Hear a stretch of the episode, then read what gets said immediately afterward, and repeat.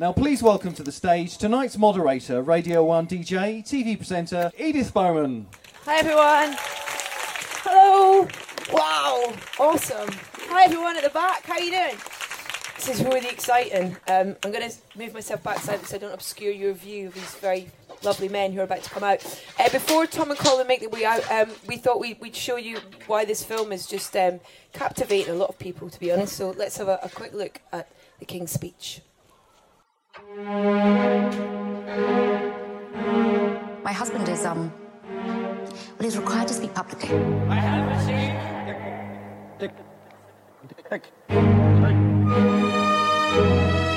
Perhaps he should change jobs. He can't. And what of my husband with the Duke of York? Forgive me, Your Royal Highness.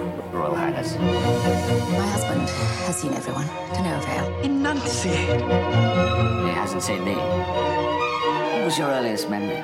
I'm not here to discuss personal matters. Why are you here then? Because I bloody well stammer. Do you know any jokes?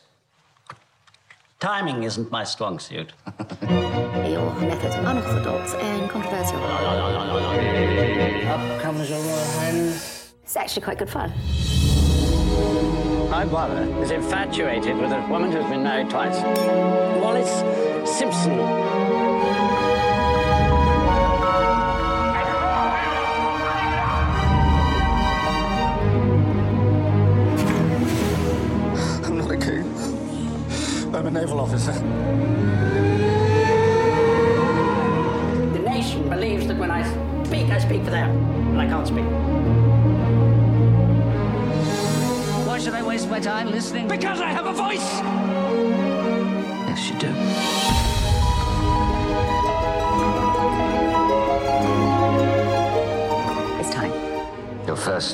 First wartime speech.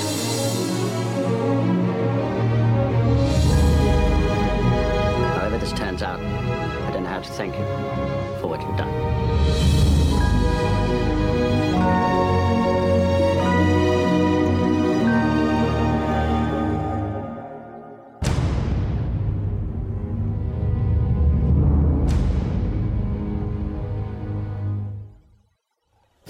welcome to the stage uh, director Tom Hooper and recent Golden Globe recipient, Mr. Colin Firth.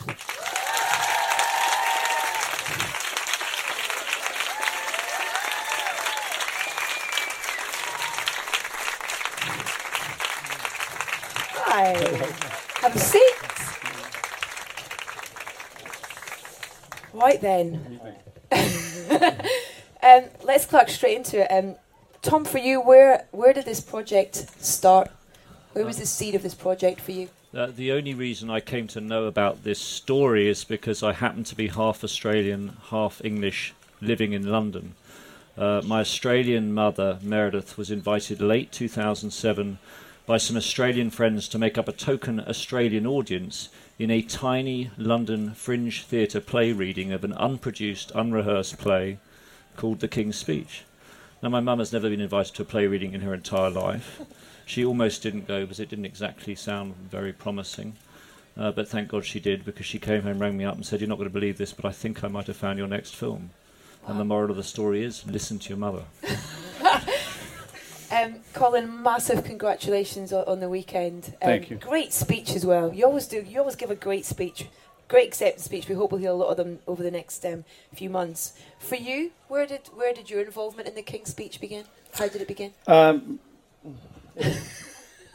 um, it's a boring story, I'm afraid. I, um, there, lots of stories were about Geoffrey Rush receiving a package on his doorstep and all this. I just got sent a script, and Tom said, "Do you want to do the film?" And I said, "Yes."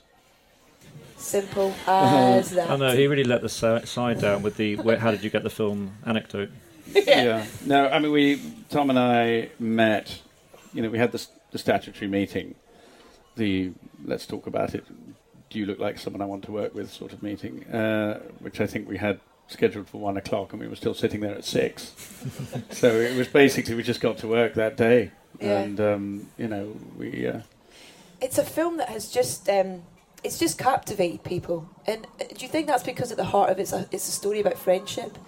It's a story about, I guess, Yeah, unpredictable friendship. I guess. I think it's I think it's about a lot of things. I mean, I think it's about this I mean, we live in a very um, a, world that's quite selfish. I mean, it's all it's all we're, we're told to, to to improve ourselves, we have to look into ourselves, we have to dig into ourselves. It's it's very much the me generation, and this story is about how sometimes to, to find your best self, you have to open yourself up to others, and in this case, it's about a, it's about opening up to a friend, and um, so in some ways, it's about finding greatness through the power of collaboration. And as a director, you know, I feel that very strongly because I, I, I, I stand on the shoulders of many talented people, um, and and you are only good as a director through through and in collaboration. So in some ways, it's a it's a it's a sort of love letter to the power of collaboration. I also think there's something that's. Um, I mean, I, am only reflecting on this now because I'm so startled by the reaction. Uh, I, there's something about language that I think is probably uh, applicable to everybody, and that it, it resonates with everybody. You know, if you take away language and the ability to use it um, as as efficiently as your brain wants you to, then you take away something which I think is so basically and essentially human um, that it, it it, it, throws it, it, strips you of something very very important and I, I, think that can be representative of all sorts of areas where people feel disempowered or helpless. Um, you know, to see a man stand up in front of a vast crowd and broadcasting to an even bigger one and not be able to get a word out plays into anxiety dreams which all sorts of people have. Yeah. You know, a dream you might have as a child when the monster's after you and you can't run because you can't use your legs or you can't scream because you can't use your voice. Uh, and those are all, I think those all represent, you know, things with very very basic things that we use to defend ourselves or to express ourselves. And the, to to present a man who has that problem, it doesn't just imply apply to people who who struggle with speech. It applies to people who struggle to communicate in all sorts of other ways as well. Yeah. It's, it's very interesting. I hadn't thought about the fact that it's true that one of you know the, the regular frustration dreams, nightmare dreams, is either not being able to move fast enough or not being able to talk, not being able to scream out, not being able Yeah. to not being able to articulate. And I think we you know we all have that in common. You mentioned that scene. We're going to take a, a quick look at the. It's it's the opening of the film, pretty much, which which sort of sets sets the start of the tale.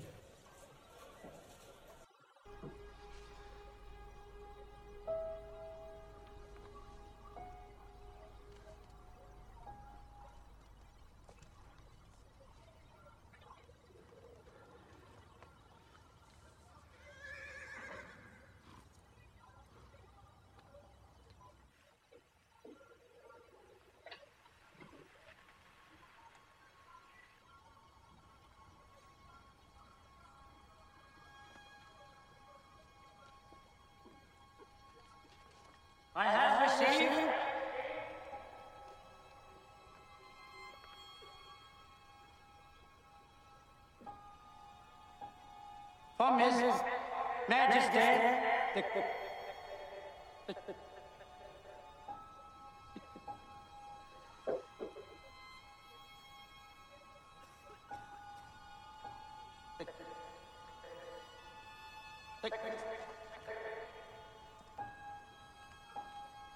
the King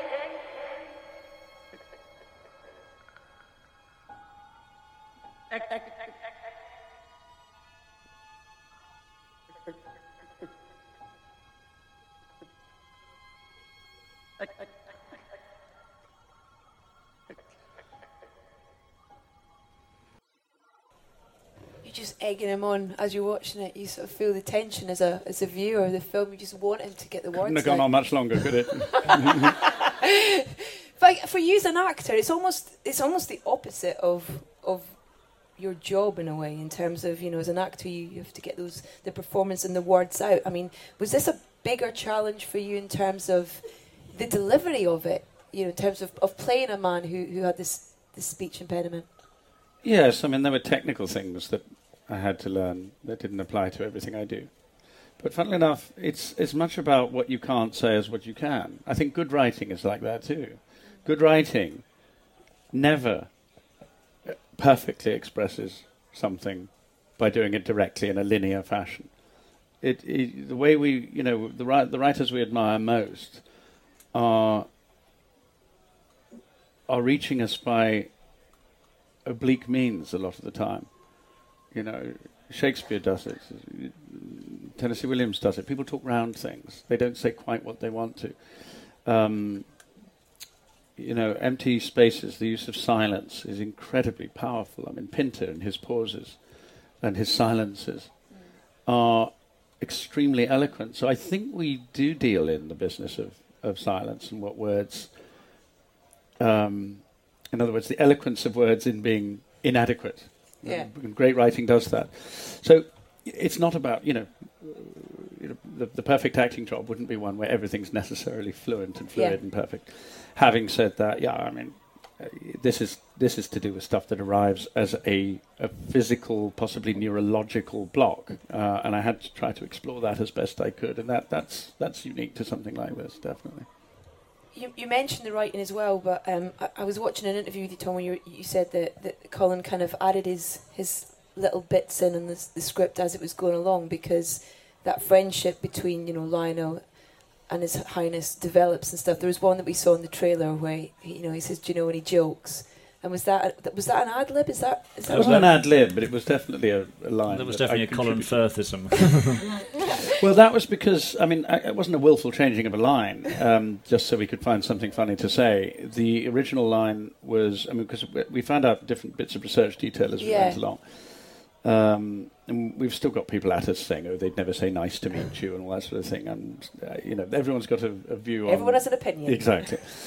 but apparently, we, we, the expert that we had on the set um, did say the, the original line was when Geoffrey says the royals don't joke. Uh, when he says, "Do you know any jokes?" My response was, "Royals don't joke," and uh, we were told royals never refer to themselves as royals. So we had to look for a different line at that point. And uh, yeah, I just thought, well, you know, jokes. How long have you got if you want to hear me tell a joke?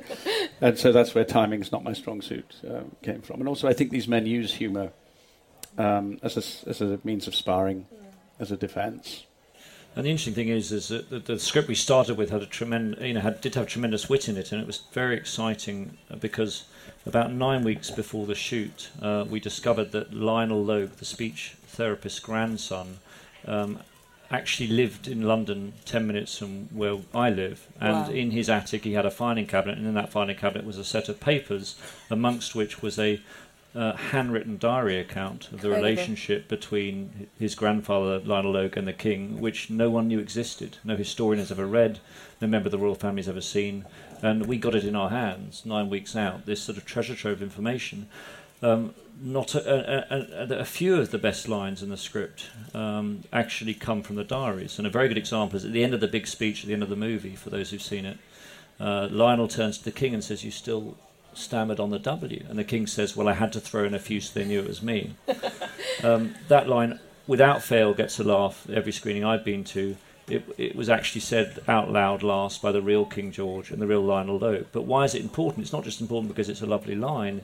It, it shows that there was tremendous wit in the relationship between these two men, and David Seidler, the writer's hunch that it was key, was absolutely right.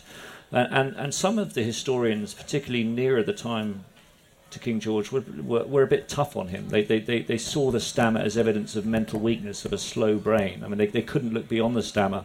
And it was wonderful having this first hand primary source evidence of his wit and his intelligence. You, I when I first went to see the film, it wasn't what I expected in terms of the tone of the film. I didn't expect it to be to be funny, but you know, we were laughing out loud. There's a wonderful tone to the film as well, which you know, you say it wasn't just a, a line I threw in, but it felt right. It felt mm. like it matched the relationship between these two men. What an amazing thing to come across these diaries. Did you weep? Um, uh, yes, I also we- wept trying to decipher Lionel Logue's handwriting. and, and, and weirdly, the only person who could decipher it was my mum, whose handwriting is even worse. Um, uh, but I mean, the, the other great clue that it, it, that it gave me, which is incredibly important, is in, in the script that I started with. David imagined that when he made the final speech on the outbreak of war, it was in a big room and everyone was there. You know, all the politicians, the royal family, uh, Lionel. And then it was only from the diary that we discovered he did it in a special private back room, which Logue had decorated uh, carefully just for the king, and it was one on one. And that gave me the clue that maybe the key to the movie was having Logue in the room with him. And, and that and, and you know, obviously if you're making a film about speech therapy, as a director you're starting by saying where is the epiphany? Where is where is that moment in therapy where he's unlocked and he's fine? And I began to realise that it possibly wasn't a therapeutic epiphany. It was it was perhaps because he had this friend in the room that he was able to make that speech. And and and, and my theory about the movie became. Uh, someone saved by friendship rather than saved just by the therapy. And in fact, I think it's a, another example of the eloquence of silence. You know, silence can take on so many different forms. You know, for for the character of Bertie, obviously, silence is hellish. It's a complete uh, inescapable abyss. It's something yeah. you can't climb out of. But that scene, with barely a word from Lionel Logue, uh, was it was written without him present, wasn't it? Wasn't he? yeah. yeah. He almost orchestrates. Well, it becomes a dialogue. Yeah. It is like he, yeah. he's conducting it, and, yeah. and um, but it without a word from him, it, it is a dialogue between two men, you know, and. Uh, you know, I, with with me doing all the talking, and, yeah. you know, but it's it's a completely comprehensive interaction. Even it, with him mouthing obscenities at you in the middle of it. Mm. Exactly. And it also so remi- reminds me a lot about that. That scene is a lot to me about directing and what it's like to get a, a performance from an actor because because there's a moment in it when Logue stops directing, he stops conducting, he stops mouthing, he stops the dialogue, and his arms fall to his sides and he's struck by the, the magnificence of the performance, and suddenly he becomes not a director but an audience member, and that is what happens when you work and when I work with the greatest actors is with, with you know with however much you rehearse and however much when I'm watching Colin and I'm analysing what he's doing, there always is that moment on set when you're suddenly thrown into being an audience member and you're and you're knocked out by what the actor's doing and your critical mind is completely shut down by the brilliance of what he's doing. And let's just say on this film this happened quite a few times with Mr. Colin Firth. oh. Well, let's talk about your other cast members as well, because what an incredible cast. You know, not just, just yourself and Helena as well. A, a, a wonderful queen to have next to you. Uh, we've got a great clip of her right here. Our first meeting with Logue. My husband has seen everyone, to no avail. Uh, awfully afraid he's given up hope. He hasn't seen me. Awfully sure of yourself. Well, I'm sure of anyone who wants to be cured. Of course he wants to be cured.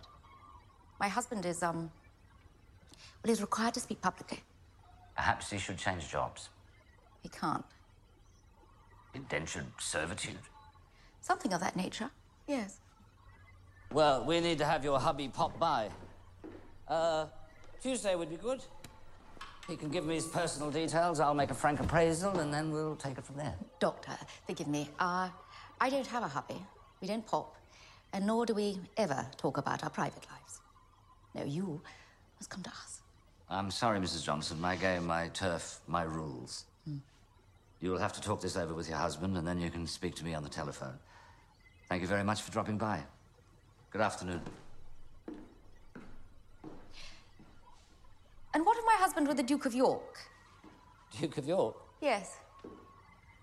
The Duke of York.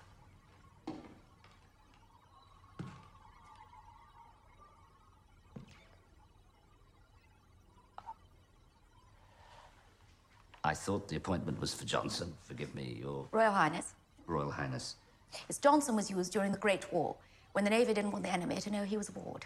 Am I considered the enemy? You will be, if you remain unobliging. She's just incredible. I love her. I absolutely love her. It must have been a joy to work with her. She's. Uh, it was. I mean, you just when you're working with these two, you take a free ride on their talent. Really. I mean, I'm just you get a, an awful lot of credit for really basically what other people have given you, and also what reads in an audience's mind. I mean, there she is. They're you know playing off each other's extraordinary energy and, and dexterity. But the, the first scene you see of the Wembley speech, part of the reason why I think that has an impact is it's not so much to do with what I'm doing; it's what plays on her face. Mm. You know, I think people sort of it hits them here when they see how helpless and devastated she is yeah. Uh, and and so I think people often don't know necessarily to make a, a, a tally of, of who's responsible for the impact that they're feeling, but you know it, it it's it, it not you know this is very very much the essence of collaboration. I think as you see that banter between those two. Yeah.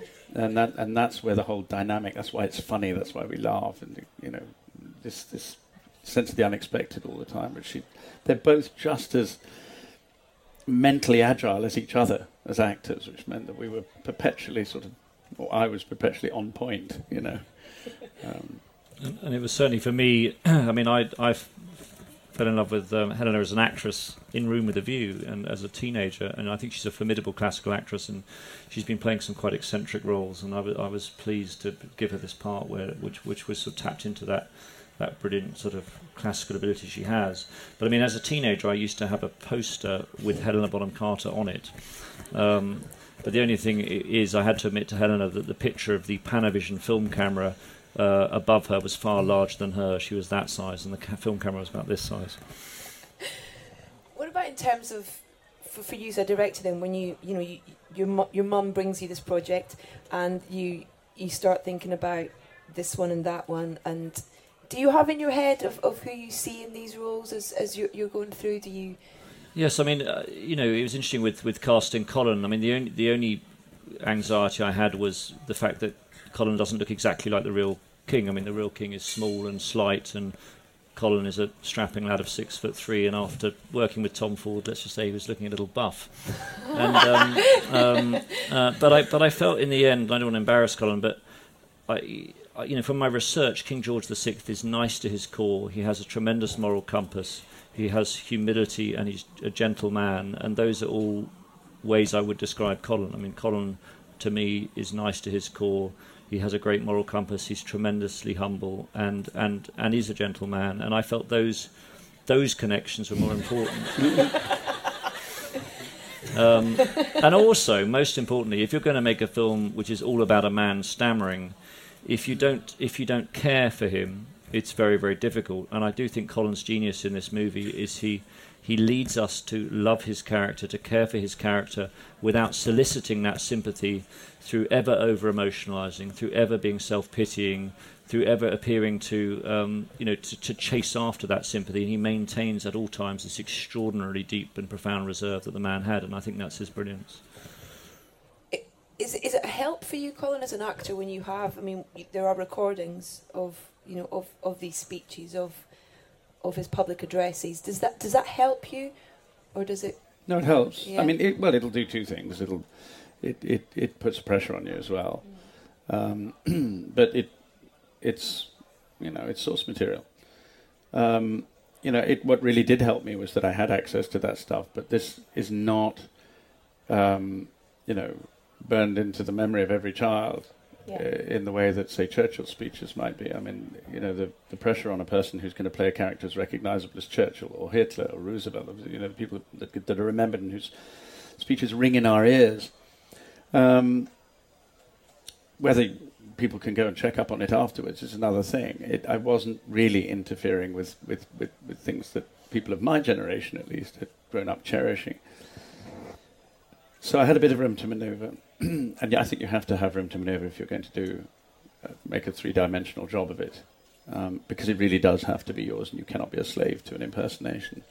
So I was much more interested in what it told me about what it was like to be him than just how it was going to help me mimic something. Yeah. Um, you know, the, the, rhythms that he used in his speeches um, were clearly a way he had of managing the stammer. Um, and I could hear codified in that courage, patience, resolution. You know, those those are character traits which I I looked for, and uh, I think they're very clear. When he does hit a block, um, it, it it was what it told me about how he navigates that yeah. that was interesting to me.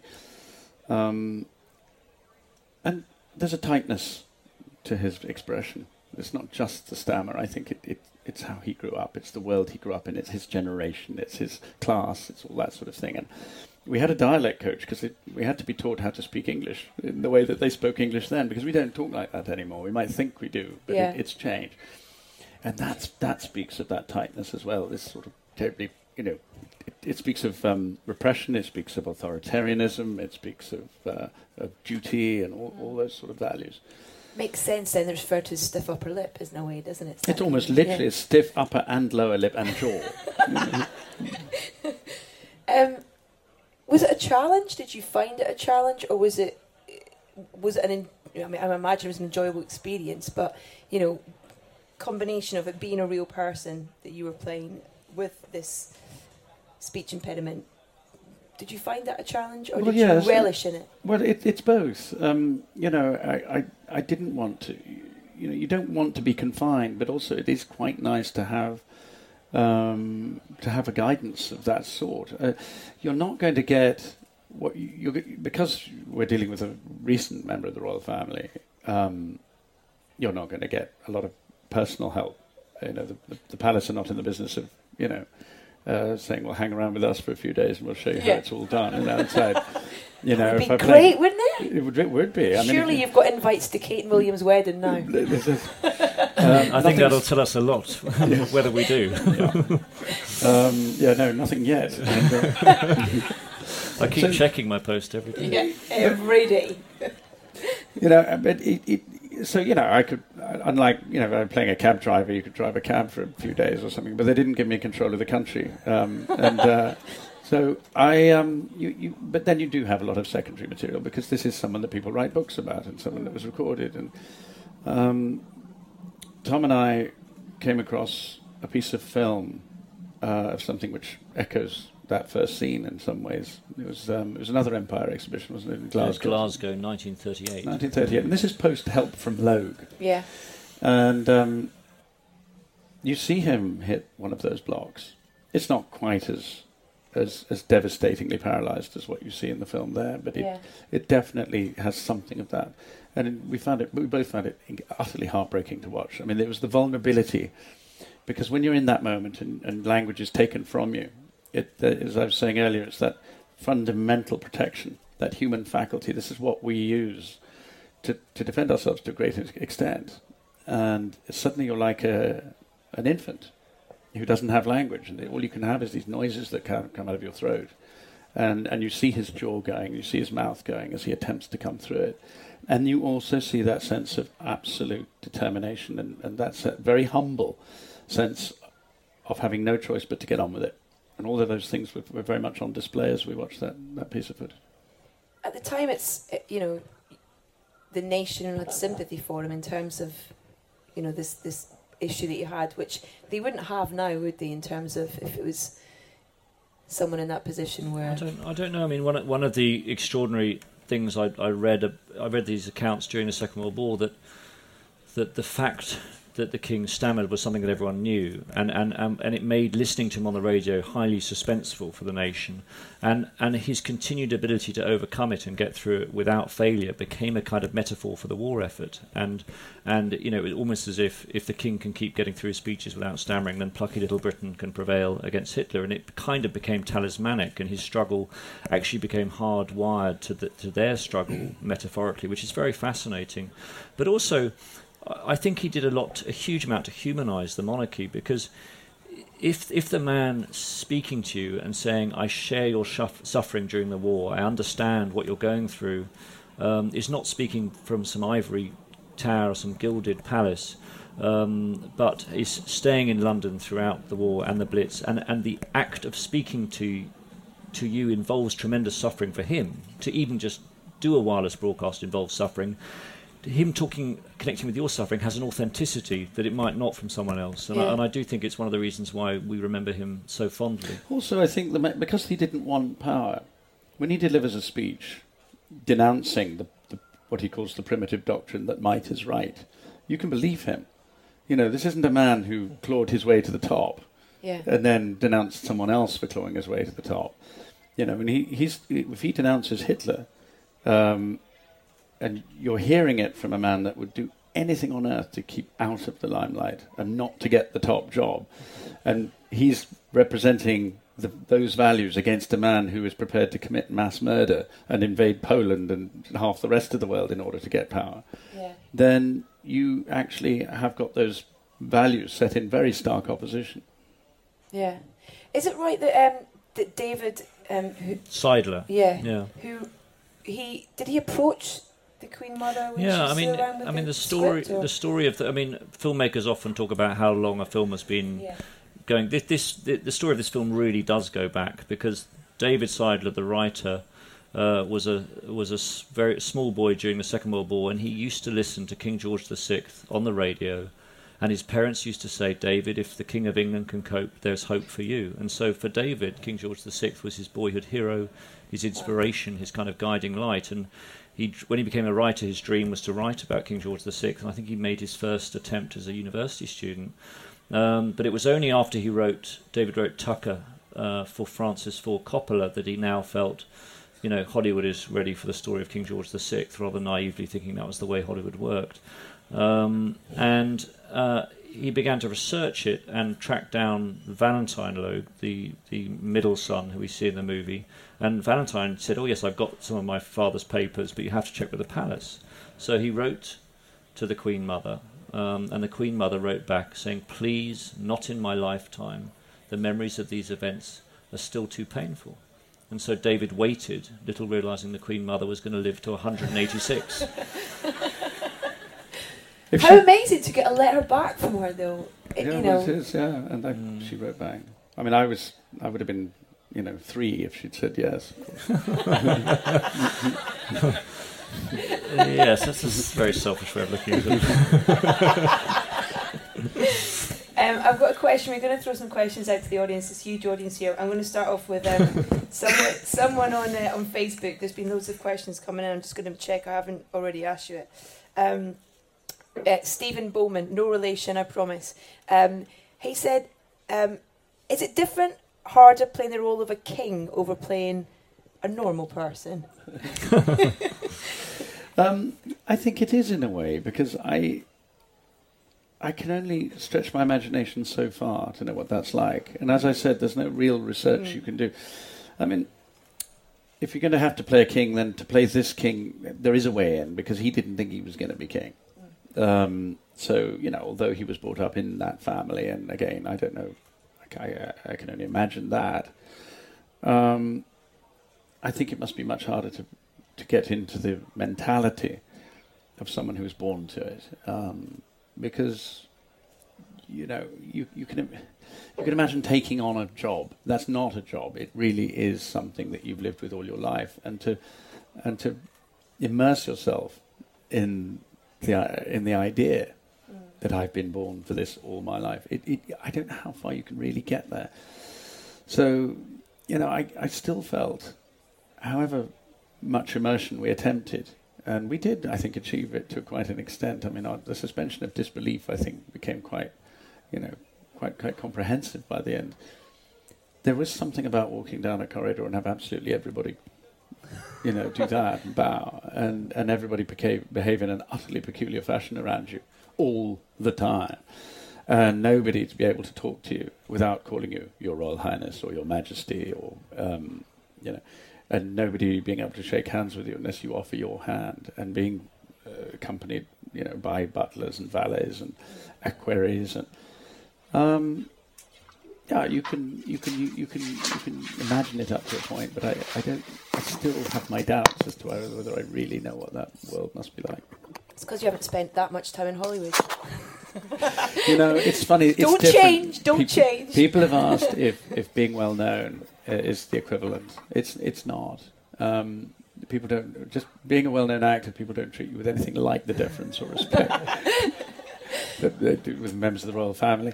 Um, you know, I was in the presence of a senior member of the royal family once for a film event, and uh, it was interesting watching him being escorted around the room by his private secretary and he was being apportioned a few minutes with this person, if, that, a few minutes with that person. And as he was talking, the private secretary was already eyeing the next person who was going to be Yeah. chosen. And I was actually with my kind of Marxist anti-monarchy hippie friend. Who was looking incredibly nonchalant and didn't know whether do I really have to bow? Do I really have to shake? And as soon as he came over, it was all. his politics and his entire view of life went out of the window. Um, let's have some questions from our, our lovely audience. A gentleman at the front. What's your name as well? Tell us your name. My name's Paul Whiffin. I'm a fledgling filmmaker, so um, I really enjoyed, in particular, the way you shot the microphone in this film, because obviously you were helped a bit by the, the big old-fashioned microphones, but I loved the way that you actually made it look like a bomb or a, it looked like a missile in some shots, you know, and it's clearly intimidating the king enormously, or when he's the, you know, the the um, when he's still not become king. Um, but what I actually wanted to ask you about was the use of the Beethoven during the actual speech, because I think it's very interesting. I, I love the piece of music. I was very surprised to find it, you know, being used in such a prominent way. Was it that dreadful thing where you used it for the temp track and you couldn't find anything else that worked as well? Or, Um, I, I or would say you? I would say it's that wonderful thing that Yes. we use it, and, and, and I have to and I have to completely credit Tariq Anwar, my film editor, who, uh, among other films, cut American Beauty. He cut The Madness of King George, rather appropriately. Um, and the very first time Tarek uh, showed me that sequence cut together, he'd chosen Beethoven's Seventh, and it, I thought it was a stroke of genius on, on his part. Um, and but but he puts in huge thought into his music choices, and all the classical, you know, the Mozart choices we've made as well, all, all come from him, and we never varied them.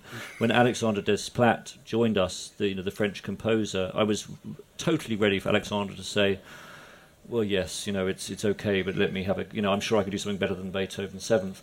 Um, and and uh, uh, uh, amazingly, not only did he not, he explained better than I had explained to myself why it worked, and he, his his justification for keeping it was he said that Beethoven belongs to our public consciousness. All of us have some some memory of that. Some of us know it very well, and and it helps give the status of that speech the status of a public event, a public moment. Film score can never do that because film score is always original and internal to the piece, and by picking Beethoven, it elevates that event and makes it part part of a broader world and a public world. Um, and and for him as a French composer, he said that he said Beethoven was often uh, was oddly enough the one of the anthems of the French Resistance on French radio. They played the seventh quite often, um, uh, so there, there was also a particular connection for him. Well, the microphone actually, I remember being kept waiting on a freezing damp set for I think best part of a day while Stanley Kubrick here waited for the um, for the, the for the right microphone to be sent because wasn't, wasn't quite happy enough with the one that we had. Yeah, but I mean, you're, you're, you're right. I, I felt I felt this it, this obsession with the microphone is terribly important because you know it, it's all about the coming of the mass media revolution. I mean, we're sitting here, and this is you know I think being streamed, uh, and, and it'll be podcast on iTunes. Um, and and this is the latest revolution. But the coming of radio, the coming of, of the ability of leaders to speak live to their entire public was an it was an extraordinary revolution. And I wanted to capture the kind of status the microphone had in that new language. And so you're, you're absolutely right. I I, I, I loved that huge torpedo-shaped microphone that Edward VIII used in his abdication broadcast, and I used it at the beginning, and I photographed it with wide lenses, so it would feel like this sort of huge and, and scary object. So in that opening scene, it's almost like he can hide behind it, but then it's got those little bits that he can still see the audience through that remind him that he has this public here. Um, another question, please, lady, right there. Hello. Just something very simple and fluffy. Um, has any member of the royal family seen this and or got any contact from you? Well, we still do not know if the Queen has watched the Queen. And, she has. and if she and if she has, what she thought. Um, so the truth is, we may never know whether she watches the King's speech. But if any of you ever find out, please come and find me. I imagine she's seen the Queen with microwave popcorn. I love the idea of that. She watched um, something in 3D recently at the, the royal premiere in uh, in Leicester Square. She sat there with her 3D glasses on. I saw that. It was an amazing thing to see. She looked she looked wicked. She had a great time. Um, okay, girl. Sorry, I'm, I'm I'm pointing out the most difficult ones for you to get to with a microphone. I'm sorry. Young girl in the in the centre. Tell us your name as well when you get the microphone. Hi, my name is Maya Gustin. Um, I don't know, obviously, what order you shot the scenes in, but when you finally were able to film that final scene, did you feel a moment of catharsis or relief when you, as the king, was able to, you know, really finally get the words out? Hmm. I don't know. It was. I mean, that scene was somewhere in the middle of the shoot, um, so it, it certainly wasn't the end. Um, it was certainly long before the first scene that you just saw. Um, so now, because I knew I had to go back to the beginning again. Um, and actually, it's a very odd thing we do as actors because you have to try to do something and then try not to do it at the same time. You know, so you know you have to you have to acquire a problem you're trying not to have, Uh, and that's not just if it's, uh, you know, stammering. It can be, you know, if you're doing a story about an appalling marriage or you're doing a story about being grief stricken or whatever. You know, first you have to get there. Uh, and then you have to be the character who does everything in the in the story to, to try to get out of it. So you know, I had to learn stammer in order to to learn not to, because all you see is a man trying not to, and there's wonderful satisfaction in working with Geoffrey. That's what it was. I honestly felt because it had become second nature to me to to to hit those blocks by then. I mean, it was almost involuntarily an involuntary thing. It's uh, bizarrely contagious. I mean, sometimes you know he caught it as well. I take take him half an hour to get a note out sometimes, and um, so we were all walking around, you know, with our fluency impaired, and um, we. Uh, in some ways, it, it, it, was wonderful just to sort of connect with him and follow him. So that was a beautiful thing to be able to do. I don't know how long the, the speech times in our film, but um, very satisfying. But I also ended up with headaches. Um, and so it, it, it's not exactly a, a freeing thing because it, I, I was obviously doing something very odd. I mean, that scene particularly ended up with a strange sort of pinched nerve sensation in, in my left arm which you know, the nurse couldn't explain. But I, I think after doing several takes, I must have just been tensing my body in some peculiar way. And so I'd come away with this, this headache and this. Uh, do you remember me complaining Yeah, about yeah. this numbness and, and not being able to use it? And I thought, is this?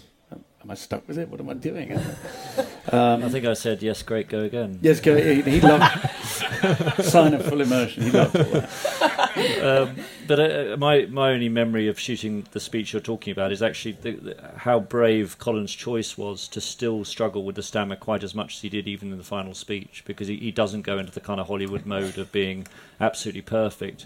And even I was was worried whether we was we were not fluent enough that we'd get we'd sit in the cutting room and wish that it had become more fluent and, and actually it was a rare time normally I was insisting he stammered more and it was a rare time when when I worried he was stammering too much but he was absolutely right in that instinct Yes, I don't think we've got any recordings of of, of um, George VI or Duke of York the date from before he was having therapy. Yeah. I don't think they exist. We had somebody pull us up on this with this, Yeah. this feeding frenzy of trying to find things that are inaccurate about the film. Um, one of them was no, it was it, it was never that bad. Um, even before he met Logue, and I thought, well, pl- could you produce us a, a recording to, to demonstrate that? Yeah. Yeah. We don't know. quite handy really Um, I'm afraid this is the last question. Um, lady at the back. What's your name? Hi, my name is um, Panilla. Um, I was wondering, which was your favourite scene to shoot, and which was your favourite scene to shoot, and were they the same, perhaps? Shall I go first? You go first. My, uh, my- So many. I think I have to say I think my favourite is probably the first day of the shoot, where we shot the first time the two men meet, um, which is a 10, 12 minute scene, um, and it gives you some idea of the lowly budget of this film that we had a day to shoot a 10 minute scene. Um, and I wanted to shoot that, that meeting on the first day because I wanted some of the nerves and the awkwardness of the first day of a shoot to permeate into the nerves and the awkwardness of their first meeting. Uh, and not only that, I started with a close shot of Colin, which ran for the full 10 minutes, which um, and I wanted the, the extra pressure of that choice to, to, to, to put him under such pressure that it would connect, hopefully, in my mind, with, with, with, with the performance pressure of stammering. And after this three week rehearsal period that we've had that was very intense, to see the two performances those men gave me on that day uh, and to know how anchored both of them were after the rehearsal in their in their in their parts, and it, you know, it remains one of my, my, my favourite scene because it was the moment where I realised that there was that this chemistry was really going to work. And um, and when you look, if you look at that scene and imagine it the first day, it's quite extraordinary how inside it the two men are. Yes, I think I, I might echo that. Actually, there's a scene where we first really went for it because you know this is it's quite intense stuff, uh, and and to try to do it in in a, the context of film rehearsals, which aren't rehearsals in the same way that theatre rehearsals are. We're sitting around in front of coffee and biscuits, and uh, and to try to commit to the very dark place that this character goes to under that circumstance, and the bowels of a corporate hotel, you know. And it wasn't really until the camera was actually rolling and there was that rather unforgiving lens right on me that um, it, I realised that you know I was on. It was time to go, and so that it, it was quite exhilarating for us all. I think to to you know put our markers down and realise what we were committing to. And also, I have to say, I really did enjoy wearing the kilt. Um, yes. Might not Be be the something other Scot, I people love enjoyed. that. It was just. I wish I had an excuse to wear it in. You know, I'm more sure you could get another one. Well, yeah, but I'm, Now I'm you've said that. not quite Scottish enough to really justify it. But it If was you a, go back far enough, I'm sure there's going was to an be. experience of exquisite liberation. I have to say. No, Were you a true? Are you trying to tell us you're being a true Scotsman? Uh, I'm not trying to tell you anything. I'm glad I'm not sitting up here wearing it. Let's put it that. We want to see you in the kilt on your Harley. Then that's the next oh, the. Harley. yes. Have you bought it yet? Um, no, I mean, unfortunately, I mean, I thought you know Harley sounded good in the speech, but I, I, it's not. I, I, you know, Ducati didn't sound quite as good, which is what it, that would have been, that would be my genuine midlife crisis fantasy. Um, but uh, yeah, yeah, kilt in the Harley. Yeah, maybe that's the look we'll see next. you know. Watch this space. Um, huge congratulations on the BAFTA nominations as well. You must be just over the moon. I mean, did you ever, whilst you were filming this, did you did you think it would be a film that would connect this much? Not just with, with you know critics and things, but with an audience. With I, I mean, I totally believed in it when I when, when I first read the script. When it was a play script, I knew I wanted it to be my next film with complete unswerving faith. But but the kind of success it's happening, I don't think you could ever predict. I mean, I've had. I mean, I was in a screening in Los Angeles on Saturday, and there was a woman there who'd come for the tenth time.